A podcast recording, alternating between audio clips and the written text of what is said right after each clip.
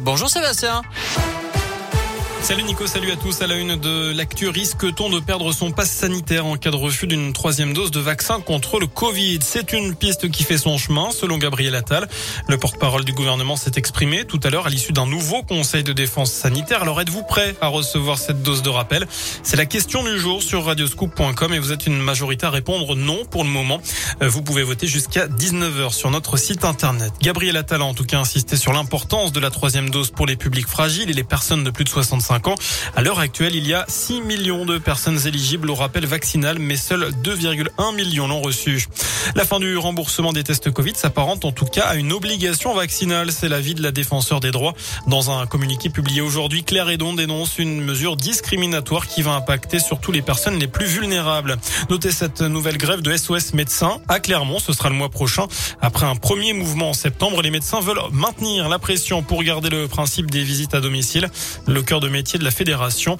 SOS Médecins se mettra donc de nouveau en grève pendant 48 heures, cette fois en novembre. Dans le reste de l'actu, un nouvel accident de la route dans le Puy-de-Dôme après le drame à Clermont jeudi dernier où une dame de 81 ans a été mortellement percutée par une moto qui faisait un rodéo. Cette fois, c'est un policier qui a été percuté.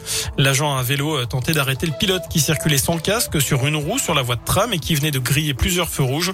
Le suspect de 22 ans a finalement été arrêté et placé en garde à vue. Le policier, lui, s'en tire sans blessure grave. Il a porté plainte. Et puis un appel à témoins à Clermont après le décès d'un cycliste de 77 ans.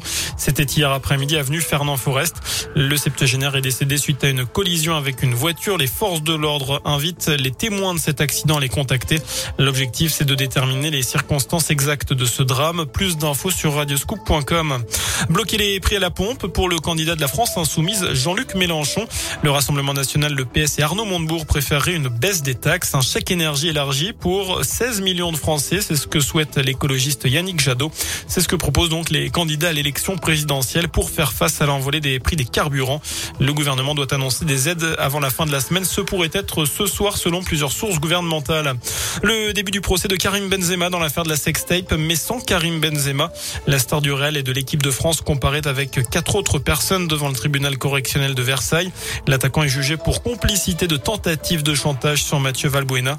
Il aurait fait pression sur son ancien coéquipier en équipe de France. Benzema, lui, a toujours plaidé le conseil amical. Il risque jusqu'à 5 ans prison et 70 000 euros d'amende. Le foot côté terrain, cette fois-ci avec la suite de la troisième journée de la Ligue des Champions.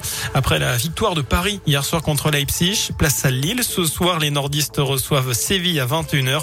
À suivre également Benfica, Bayern Munich ou encore Manchester United face à l'Atalanta Bergame. Voilà pour l'essentiel de l'actu. Excellente fin de journée.